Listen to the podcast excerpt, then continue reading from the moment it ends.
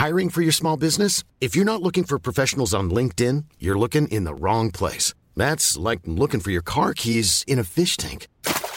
LinkedIn helps you hire professionals you can't find anywhere else, even those who aren't actively searching for a new job but might be open to the perfect role. In a given month, over 70% of LinkedIn users don't even visit other leading job sites. So start looking in the right place. With LinkedIn, you can hire professionals like a professional. Post your free job on linkedin.com slash people today.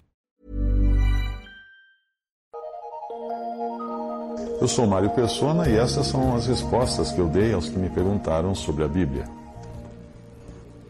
Você escreveu perguntando o que significa a mesa do Senhor. Bem, como eu já tenho afirmado muitas vezes, nunca o Senhor disse que um cristão deveria se filiar a alguma religião ou denominação. Portanto, a mesa do Senhor não diz respeito a alguma mesa estabelecida por homens ou por alguma instituição ou denominação religiosa. É a mesa do Senhor e não desta ou daquela religião. A expressão mesa do Senhor é usada em 1 Coríntios 10, 21 em contraste com a mesa de demônios, com a qual estavam identificados aqueles que participavam das festas idólatras ali na antiga Grécia, né, que era, os coríntios eram gregos. Uh, nessa passagem, a expressão, apare... a expressão parece ser um sinônimo do pão, enquanto é feita referen... referência ao vinho como sendo o cálice do Senhor. A ideia conectada com a mesa do Senhor é a identificação que os santos, aqueles que creem em Cristo, que os santos têm como sendo um só corpo com a morte de Cristo. O cálice é a comunhão do sangue de Cristo e o pão é a comunhão do corpo de Cristo. Comunhão esta ah, a qual todo crente deve ser fiel.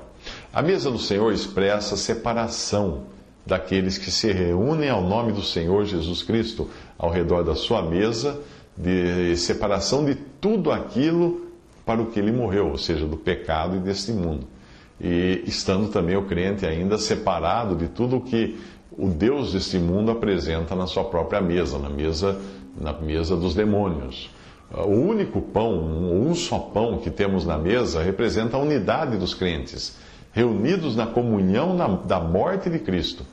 Agora, falando, falando de, uma, de uma forma mais prática, quando nós cremos em Cristo e aceitamos a Ele como Salvador, nós somos feitos nova criação, prontos para entrar no céu. Deus nos deixa aqui por um tempo, antes de Cristo vir, nos buscar, a fim de darmos testemunho da Sua graça e da Sua misericórdia. Nós podemos ainda testemunhar de que há um só corpo de Cristo, do qual Ele é a cabeça nos céus, e para isso nós devemos expressar de forma prática essa unidade, como foi o desejo dele, que ele mostrou em João 17, 21.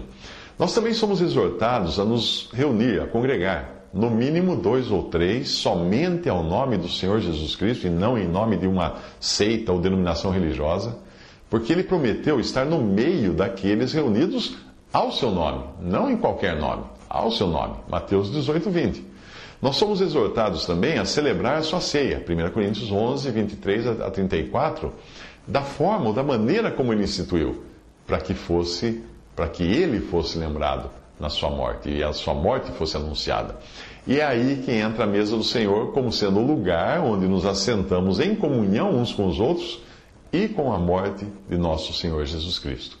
A mesa do Senhor, portanto, é o lugar onde os crentes se reúnem somente ao seu nome para lembrar sua morte, representada no pão, figura do seu corpo, e no vinho, símbolo do seu sangue derramado na morte.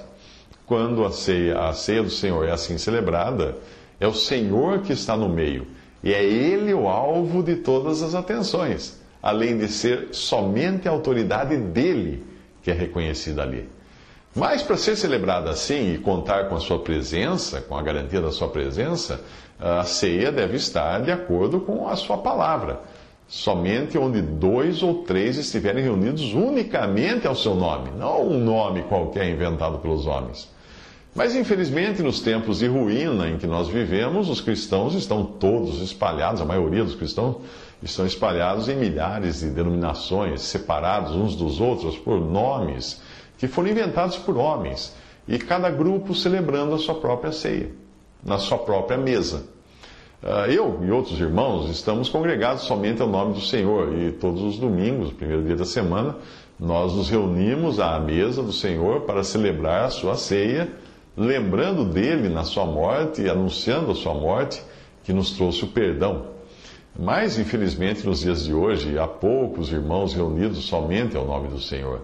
Existe uma tendência de se fazer o que todos vêm fazendo há séculos, isto é, criar diferentes associações de cristãos com diferentes nomes, sem ao menos perguntar como é que os cristãos faziam isso no princípio.